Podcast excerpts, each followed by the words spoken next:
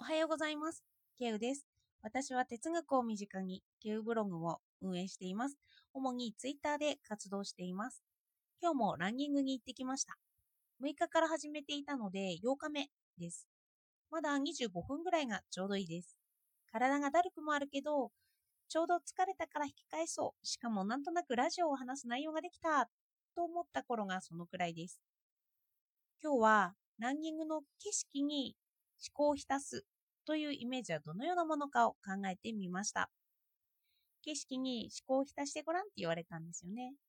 どうかお付き合いください。私は走っている時に景色を見ます。景色は見るんですけど、景色に特別な思いはそこまで思いつかないんですよね。私はあまり芸術を理解できていないんです。絵画を見ても素敵で終わってしまうくらいに芸術作品に疎いんですよね。なので、あまり景色に思いを寄せることがないんです。それで、こんな話をすると、人によって目がとか鼻、耳が優位だったりするという話も思い出します。目が優位な人が新しい景色を見ることで刺激を受けるのかなとか、ここにあの思考が入っていったりもしますよね。あの目、鼻、思考、耳とか、そんな感じで私は考えています。でも、どんなに優位ではなくても、私には目がついているなと思ったんですよ。私はランニングを楽しんでますけど、もし目をつぶってランニングマシンの上に乗ってランニングをしても、それならば同じになってしまうなって思ったんです。これってバーチャルと現実の違いですよね。私はここにおいては、バーチャルというランニングマシーンで目をつぶることと、冷たい風とか景色を感じながら走るということをごっちゃにしてしまっているんですよね。そこで一緒ではないなと思って、目を景色に集中させてみたんですよ。周辺の木々に意識させてみます。木だったり、犬が噛みつきますっていう看板だったり、落ち葉の塊だったり、そういうものを私は見ました。そしてふと思いついたのが、これは私だけが感じている景色だなってことです。他の人はこんな落ち葉の塊を見つめるだろうかって。イメージ的には木々の綺麗な部分を見つめるんじゃないかなとは思ったんですよね。芸術作品ってそんな感じが多いです。一般受けする普遍的な綺麗はあそこにあるなって思うんですけど、私はゴミになって捨てられてしまう落ち葉に思いを馳せるんだなって思ったんですよね。そして、ああ、こんなことなのかなと思いました。景色に思考を浸す感覚。ちょっと具体例で説明していこうかなと思います。人は人間で例えると分かりやすいっていうので、人で説明しますね。例えば、私は感情が薄いんですよね。子供と心から笑い合って遊ぶことができないんです。すぐに正気に戻って思考してしまうんですよね。子供を可愛いとずっと抱きしめているんじゃなくて、抱きしめるを形でやりつつ、どうして抱きしめる行為というのは、こんなに安堵感をもたらしているんだろうって、私は考えているんですよね。ただ抱きしめることに満足してるんじゃなくて、もうすぐに思考がやってきちゃっているんですよ。一緒になってバカをして笑い合うとか、楽しむというのが難しいんですよね。喧嘩をしている時も相手を分析してしまうし、無心になって遊ぶことができないんです。それで実はこれはコンプレックスでもあったんですよね。どうしたらあんな風に遊ぶことができて、そうできたら楽しいだろうなって私は思っていたんです。でもこれって私の特性の一つで、そのことを発展させていくと個性につながるんだなってことに気がつきました。感情は薄いんですけど、そこでは感情を思考しているわけなんですよね。思考しているので、それを文字に起こすことができるんです。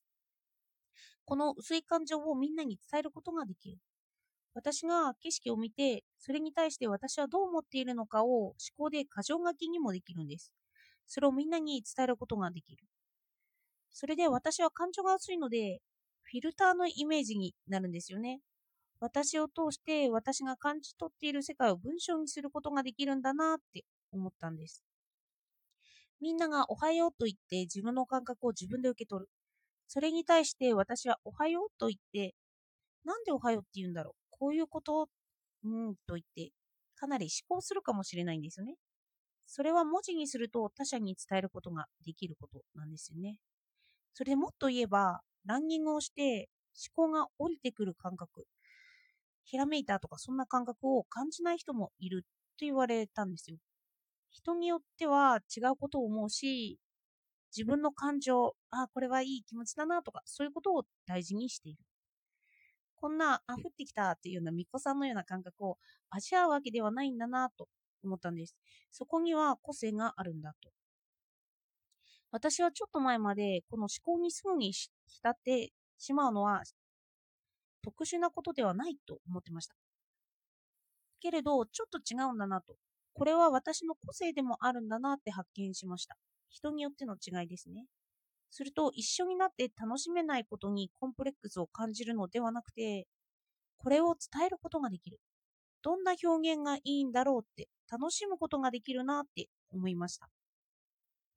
他の人を見つつ、みんなはこんなに喜んでいる。なら私は私で思考を楽しむしかないなと思うんです。多分みんなが楽しんでいる感覚を言葉にできたら、それこそ私は嬉しいんじゃないかなって思ったんですよね。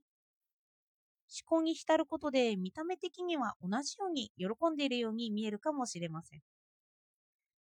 そんな思考の発見の嬉しさを表現すればいいと。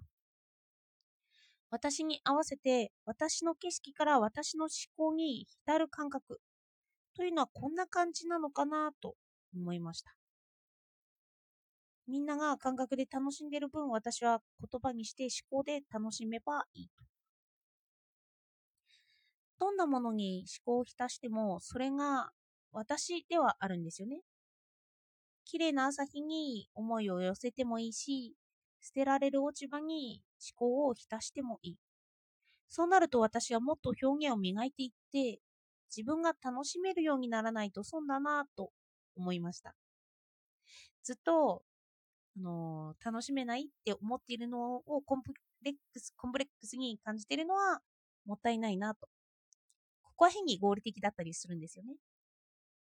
それでもみんなが無意識に楽しめるのならば、意識的に楽しめるようになろうって前向きな気持ちが思い浮かびました。そう考えていくとアート思考というのを思い出しました。ただの便器をアートに思うというのがありましたよね。これを私は思考を楽しむというふうに見たんです。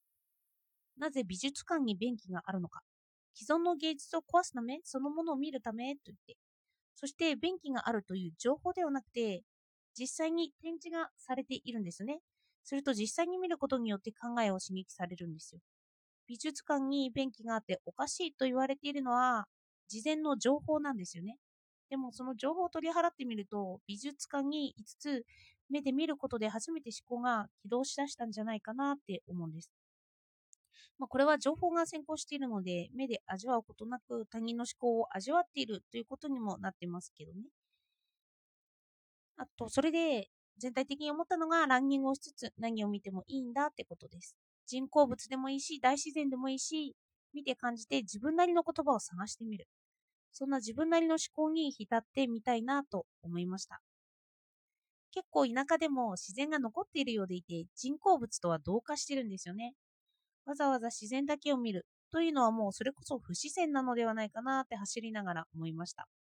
それで変に綺麗なものだけを見るのではなくて、何でも見ながら感じられたらいいなって思いました。綺麗なものだけを見て、それが綺麗だって思うのは私の感覚を誰かに植え付けられている感じもしてしまう。そう思うのは私が考えてしまうからなのかなと思いました。では今日は景色の中に思考を浸す感覚というのを考えてみました。そんなことを意識しつつもランニングを続けていきたいなって思います。では、今日もお聴きいただいてありがとうございました。